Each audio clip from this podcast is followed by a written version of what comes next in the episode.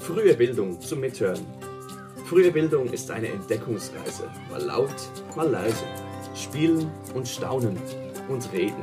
Reden, reden. Ein herzliches Willkommen zur neuen Podcast-Folge an dich, liebe Zuhörerin, lieber Zuhörer. Und ein herzliches Willkommen ganz besonders an Andrea Fäh.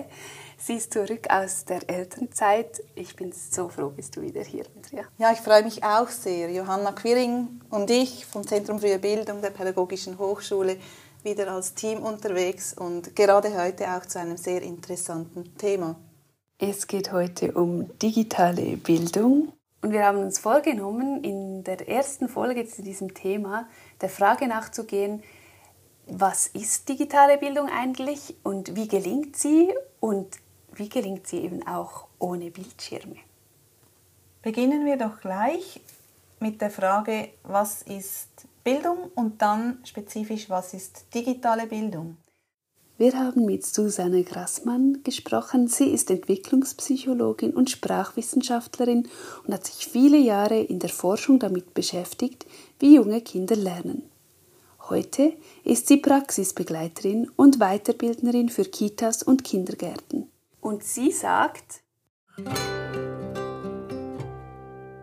Bildung hat nicht das Ziel, dass irgendein Lernender äh, möglichst schnell irgendwelche Inhalte äh, verinnerlicht und dann weiß, sondern Bildung zieht eigentlich darauf ab, dass man selbst neue Inhalte irgendwann mal kreieren kann. Also dass man das kritisch hinterfragt, was man da an Informationen in welchen Medien auch immer präsentiert bekommt und dass man selber auch Informationen nachher produziert.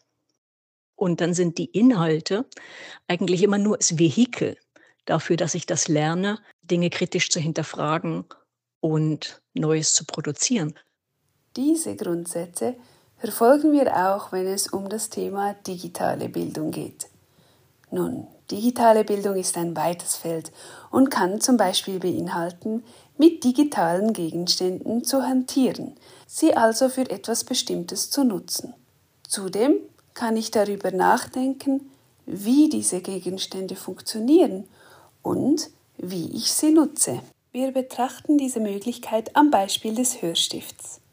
Einen Hörstift für ein Kind einzusetzen, das ermöglicht mir zum Beispiel, dass das Kind das Bilderbuch alleine mehrmals anschauen kann und so zum Beispiel Wortschatz verinnerlichen kann. Ich muss nicht immer dabei sein und es kann dadurch auch ein Buch auswählen, das es jetzt in dem Moment interessiert und das individuell auf das Kind abgestimmt ist. Da ermöglicht mir ein digitaler Gegenstand als Methode eine Flexibilisierung, ein stärkeres Eingehen auf das Interesse des Kindes.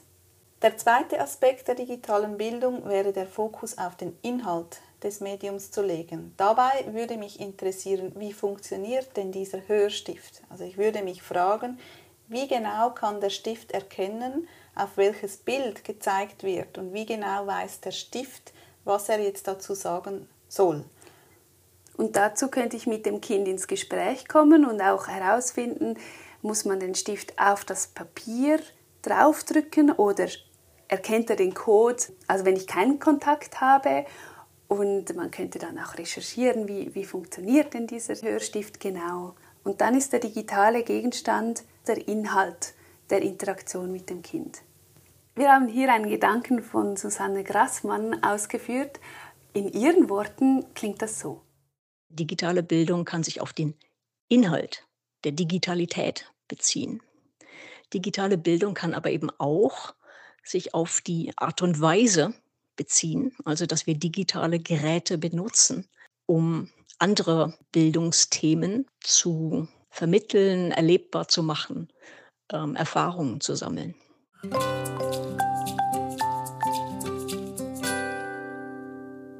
Mit diesem Verständnis über digitale Bildung fragen wir uns als nächstes, warum ist es denn wichtig, dass wir unsere Kinder digital bilden? Dazu haben wir eine Kindergartenlehrperson, Simela Müller, befragt. Sie arbeitet seit 36 Jahren auf dem Beruf und zudem noch in einem Pensum im regionaldidaktischen Zentrum. Und ich habe sie gefragt, ob es nicht wichtig ist, Kinder auch noch vor der digitalen Welt zu schützen. Ja, da kann ich nur sagen, nein. Nein, im Gegenteil. Ich meine, wir müssen unsere Kinder vorbereiten auf ihre Zukunft. Und ihre Zukunft, die wird in 10, 20 Jahren noch anders aussehen, als wir jetzt drin stecken. Und da ist, das ist unsere Aufgabe, die Kinder fit zu machen und sie dort äh, zu bilden, dass sie auch bestehen können und dass sie Chancen haben in, in irgendwelchen Berufen. Also wenn man da stehen bleibt, ich glaube, da, da, äh, das ist ein falscher Schutz. Also ein Verständnis von digitaler Bildung, das einer ganzheitlichen Bildung entspricht. Und Susanne Grassmann verdeutlicht dies so. Digitalität ist ein Teil unserer Welt und es ist einfach eine Frage der Ganzheitlichkeit der Bildung, ob man sagt, ich nehme das mit rein in meinen Bildungsanspruch oder ich lasse es raus. Jeder, der sagt, ich will den ganzen Menschen bilden, muss eigentlich Digitalität in irgendeiner Form thematisieren, weil sie Teil des menschlichen Lebens ist. Uns ist mittlerweile klar, an der digitalen Welt kommen wir auch in der frühen Bildung nicht wirklich vorbei. Aber muss es denn unbedingt mit Tablets oder Bildschirmgeräten sein? Wenn Pädagoginnen und Pädagogen dann sagen, äh, ich will die Dinger nicht in meinem Alltag, in der Gruppe, dann kann ich das sehr gut verstehen. Dann würde ich sagen, äh, dann lasst sie doch weg. Alles ist gut. Es gibt so viel mehr digitale Technik, mit denen ihr großartige Sachen machen könnt. Nehmen wir das Beispiel der Eisenbahn, die einen Farbsensor integriert hat, mit dessen die Bahn erkennt, wenn sie über eine Farbe fährt, was sie nun ausführen soll. Du kennst das, oder? Ja, genau. Also diese Eisenbahn wo ich diese Farbplättchen dazu bekomme, die ich dann in den Schienen installieren kann, je nachdem, wo ich möchte, dass jetzt die Eisenbahn eben anhält, weil da nachher ein Übergang kommt oder ein Signal abgibt, hupt oder vielleicht sogar umdreht, weil die Schienen da zu Ende sind. Und sind es nicht Eisenbahnen, sind es Autos mit Sensoren. Genau, da gibt es ja schon eine ganze Palette davon. Und Susanne Grassmann empfiehlt genau diese Art von Spielzeugen auch als Einstieg, wenn man mit dem Thema noch nicht so vertraut ist, ist so etwas für die Spielecke zu besorgen ein spannender Einstieg, um das auch mit den Kindern gemeinsam zu explorieren, was da alles möglich ist. Wenn wir Digitalisierung noch etwas vertieft behandeln möchten, dann suchen wir auch das Gespräch mit den Kindern darüber. Und wir versuchen mit den Kindern zusammen herauszufinden, wie funktioniert jetzt diese Eisenbahn und warum fährt sie nun zurück, weil diese äh, Farbplatte darunter ist oder warum eben nicht. Und wenn wir einen weiteren Inhalt der digitalen Bildung vertiefen möchten, nämlich das Programmieren, dann können wir schrittweise vorgehen und brauchen auch hier kein Tablet dazu. Und wie wir das genau machen können, erklärt uns Simela Müller. Also wir sind zuerst selber ein Roboter. Also wir, das ist eigentlich wie die erste Stufe. Ein, eine Person ist der Roboter und die zweite Person hinten dran ist der Programmierer oder die Programmiererin. Und wir machen Zeichen aus. Auf den Kopf drücken heißt ein Schritt vorwärts, auf die rechte Schulter, das ist eine Drehung nach rechts, hinten auf den Rücken drücken heißt Stopp, und so weiter. Dann besprechen wir zuerst diese Befehle und dass es eben Befehle geben muss, damit die Maschine weiß, was sie machen muss. Dann äh, merken Sie auch, dass wenn der Programmierer einen Fehler macht, dass der Roboter die Fehler auch macht. Das ist immer so. Sie sagen ja oft, ah, der, der macht das falsch. Ja, natürlich, er macht das falsch, weil das falsch programmiert wurde. Das ist immer ein Riesenthema. Dann gibt es ja die verschiedenen äh, Roboters, äh, sage jetzt mal äh, wie Bibot oder diese kleinen Osobot und so weiter. Das sind ja dann kleine Geräte.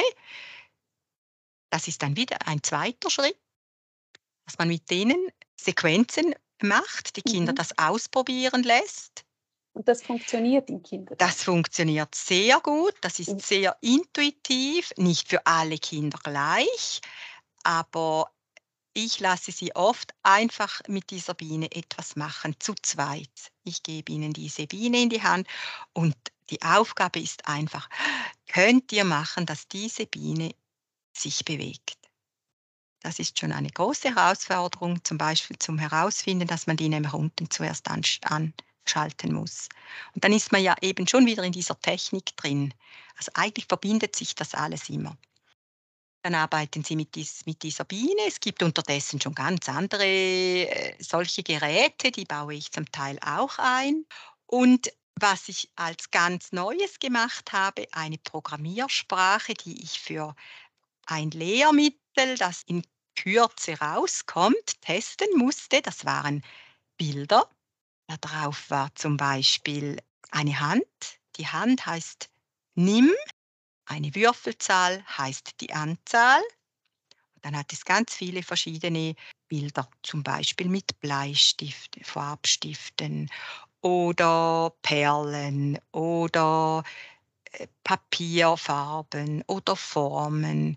Und dann haben wir mit diesen Karten eigentlich programmiert. Also nimm zwei rote Farbstifte. Das war dann zum Beispiel die Programmierung. Da haben Sie die Karten gelegt, ich habe zum Beispiel gesagt, was Sie programmieren sollen, hinlegen, also mussten Sie das schon richtig machen. Und dann musste da die Maschine, der Roboter, das machen.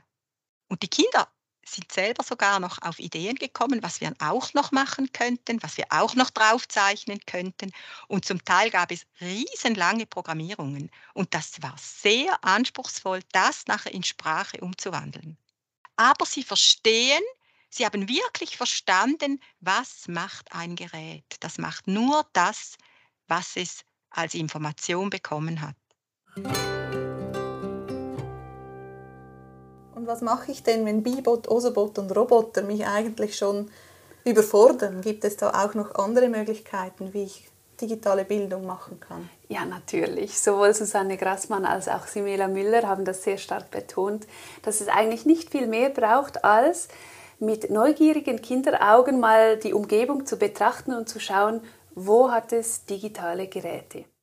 Also es ist wirklich so, im Kindergartenalltag merke ich, ist diese Digitalität eigentlich allgegenwärtig. Wir haben eine Eingangstüre, die ist programmiert, die geht zum Beispiel um 10 vor 8, macht es so einen Klick und dann geht sie auf. Da fragen die Kinder auch, warum war vorher zu und jetzt ist sie wieder offen. Also schon wieder ein Anlass, um mit den Kindern darüber zu reden. Also sozusagen alltagsintegrierte digitale Bildung, einfach mit dem, was uns umgibt, ins Gespräch kommen, das ist das Wichtige. Die Beobachtungen, das, was man sieht, das, was man erlebt, mit den Kindern besprechen. Und das führt auch Susanne Grassmann nochmal sehr schön aus. Es ist genauso wie der Wald wird im Herbst bunt. Das fällt Menschen auf, die mit Kindern arbeiten, weil Kinder sich darüber freuen und wundern. Und wir haben kein Problem damit, dieses Wundern aufzugreifen und mit Kindern darüber zu sprechen, ohne dass wir Expertinnen und Experten in Biologie sind. Kein Mensch von uns weiß, warum die Blätter bunt werden. Hat irgendwie was, hat es was mit der Temperatur zu tun oder mit der Sonne oder irgendwie gibt es Gründe dafür, die keiner von uns versteht. Aber über das Phänomen können wir reden und mit Kindern gemeinsam diese bunte Herbstwelt entdecken. Und genauso können wir mit Kindern gemeinsam die ebenso bunte digitale Welt entdecken. Auf dem Weg in den Herbstwald kommen wir mit den Kindern vielleicht an einer Ampel vorbei. Wie funktioniert die und was ermöglicht sie uns?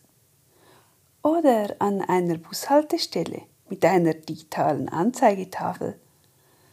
Was ist denn nun der Unterschied zwischen der digitalen und der analogen Tafel an der Bushaltestelle? Und vielleicht gibt es in den eigenen Räumlichkeiten einen Backofen, bei dem man die Startzeit für das Backen timen kann. In welchem Moment könnte das nützlich sein? Das führt uns auch gerade zu unserem Praxistipp. Welche digitalen Aspekte gibt es denn in meiner Praxis? Was könnte ich aufgreifen und einmal ganz einfach einsteigen in die digitale Bildung und eben genau im Alltag diesen Aspekt aufgreifen? Fassen wir zusammen. Wir haben gehört, dass digitale Bildung zu einer ganzheitlichen Bildung dazugehört. Unsere Welt enthält digitale Elemente, also ist es auch ein Auftrag in der Bildung, den Kindern einen reflektierten Umgang damit und auch ein fundiertes Wissen zu diesem Bereich zu vermitteln. Das muss nicht unbedingt nur mit Bildschirmmedien passieren, gehören auch zur digitalen Welt, aber es gibt noch so viel anderes, das digital geprägt ist, wo digitale Vorgänge betrachtet werden können und wo man ins Gespräch kommen kann mit den Kindern. Und eigentlich braucht es als Fachperson nicht viel mehr als Neugierde auf Vorgänge, neue Spielzeuge, neue Möglichkeiten und dann sich auf den Weg zu machen, auch mal zu schauen in der Umgebung, was gibt es da an digitalen Elementen und dann vor allem auch ins Gespräch zu kommen mit dem Kind. Die Kinder sind von Anfang an mit allem, was in diese Richtung geht, immer hell begeistert. Egal welche Kinder. Das ist ein Thema, das ist immer sehr, sehr beliebt. Das war frühe Bildung zum Mithören. Schön warst du dabei. Welche Themen beschäftigen dich? Schreib uns eine Mail auf podcast.fruehebildung.pasg.ch oder schick uns eine Sprachnachricht via Webseite www.frühe-bildung.ch. Der Podcast ist eine Produktion des Zentrums Frühe Bildung der Pädagogischen Hochschule St. Gallen unter der Leitung von Johanna Quiring. Für die Musik war Michael Duss verantwortlich, zusammen mit Gabriel Meyer. Vielen Dank fürs Zuhören und bis zum nächsten Mal.